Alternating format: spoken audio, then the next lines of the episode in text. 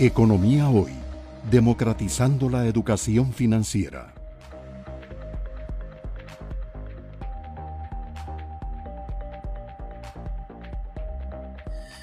Mauricio, eh, una de las críticas que se le hace a este tema de las criptomonedas, en particular al Bitcoin,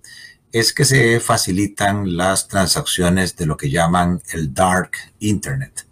o sea, los negocios, entre comillas, oscuros que se prestan para lavado de dinero, que se prestan para pagos de corrupción, por la dificultad de la trazabilidad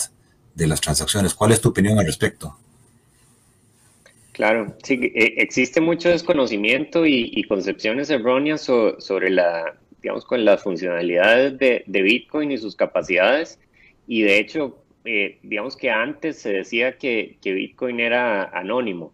en realidad lo, que se ha empezado a hablar es que Bitcoin es, eh, o las direcciones de Bitcoin son seudónimos, digamos, porque realmente no es como que una Bitcoin está ligada necesariamente a, por ejemplo, a Mora o, a Otto Mora. Ante lo anterior, sí eh, existen, digamos, empresas que se dedican específicamente a, a lo que se conoce como el análisis de los blockchains, donde ellos determinar cuál es el origen y, cuál ha sido la, la, trazabilidad que se ha realizado con, con, esos bitcoins y con esas transacciones que se han hecho sobre diferentes billeteras. Entonces, eh, en realidad, yo, yo les diría que,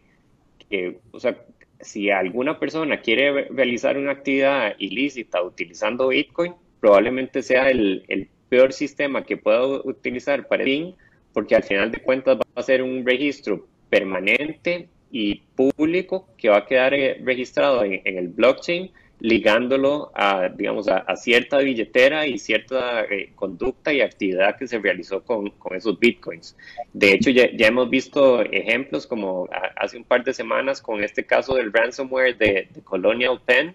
donde incluso la empresa esta Colonial Penn tuvo que pagar el, el para que le liberaran la, la información de sus servidores y creo que, o sea, si acaso un mes después de, que se hizo ese pago, el FBI a través de, una investigación logró capturar eh, la información de las llaves privadas donde estaban, eh, digamos, guardados eh, estos bitcoins y pudo recuperar ese pago que, se realizó. de hecho, sí también datos reales de, estas empresas de análisis forense de blockchains se estima que menos del 1% de las transacciones realizadas sobre la red de Bitcoin están asociadas a actividades ilícitas. Entonces yo, creo que existe tal vez mucho desconocimiento o incluso hasta cierto morbo en pensar que, las criptomonedas están asociadas a actividades ilícitas cuando en realidad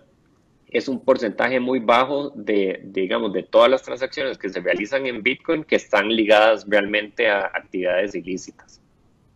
Economía Hoy, democratizando la educación financiera.